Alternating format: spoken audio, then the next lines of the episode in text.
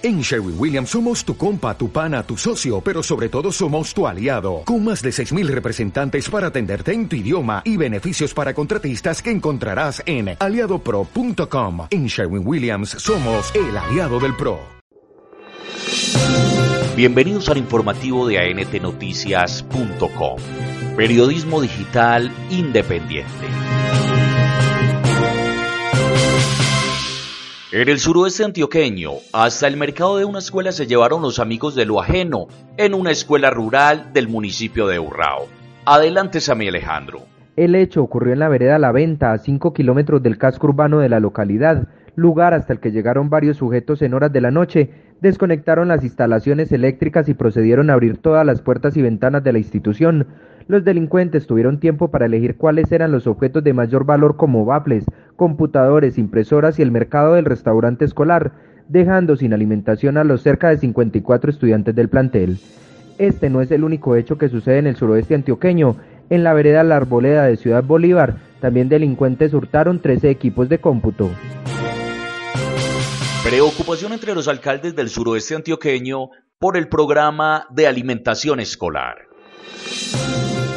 debido a la disminución del presupuesto nacional al programa de alimentación escolar, que en el año 2016 fue de 42.620 millones de pesos, que para el año 2017 será de tan solo 20.409 millones de pesos, es decir, una reducción del 49%, que afecta directamente a la calidad de la educación.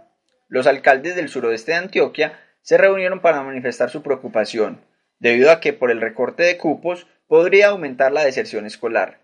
Producto de esta reunión, el grupo de mandatarios emitió un comunicado solicitando a los congresistas antioqueños para que intervengan ante el gobierno nacional, de esta manera contribuir a la permanencia de los estudiantes en el sistema escolar.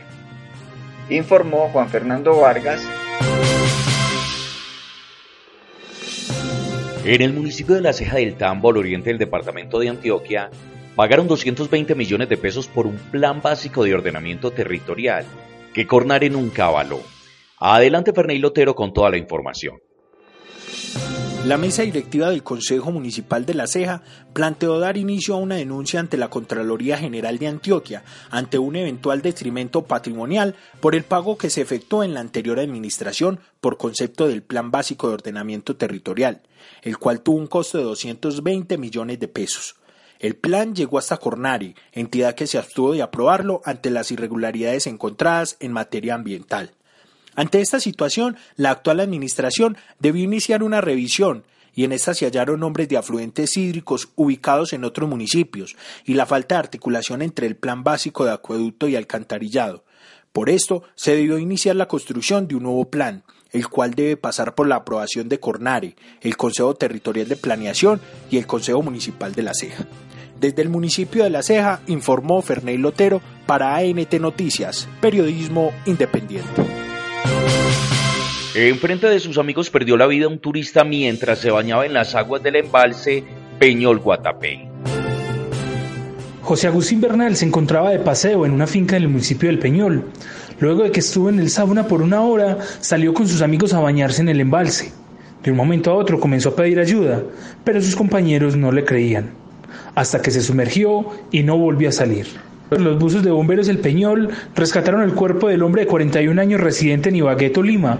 Las autoridades de nuevo hacen un llamado a ser prudentes a la hora de hacer actividades acuáticas en las aguas de esta represa.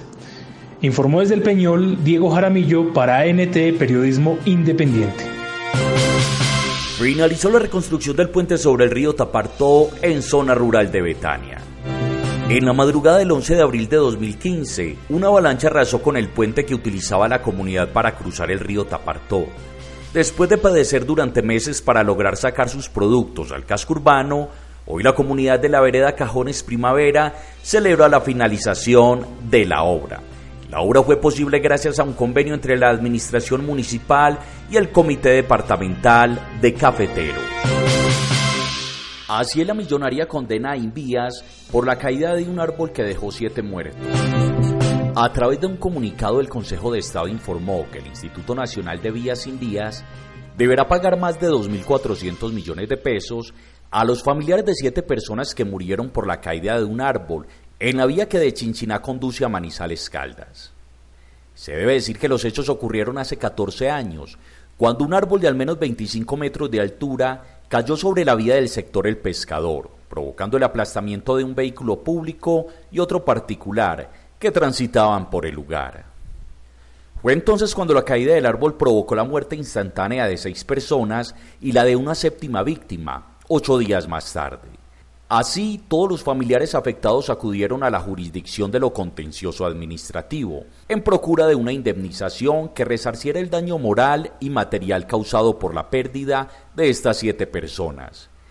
De acuerdo con este contexto, el alto tribunal concluyó que Invías era el responsable de reparar las afectaciones causadas, dado que la contratista encargada de prever y evitar los accidentes causados por la presencia peligrosa de árboles en el lugar no tomó las medidas a tiempo para impedir el accidente.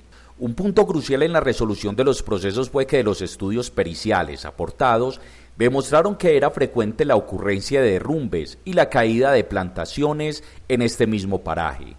Justamente la entidad encontró a un particular para que se ocupara de tomar las medidas para mantener la vía segura, para finalizar, y puesto que era completamente previsible este desenlace, al no tomar los correctivos necesarios, la sala consideró probado el daño antijurídico a título de la falta en el servicio y ordenó reparar económicamente los daños causados y comprobados.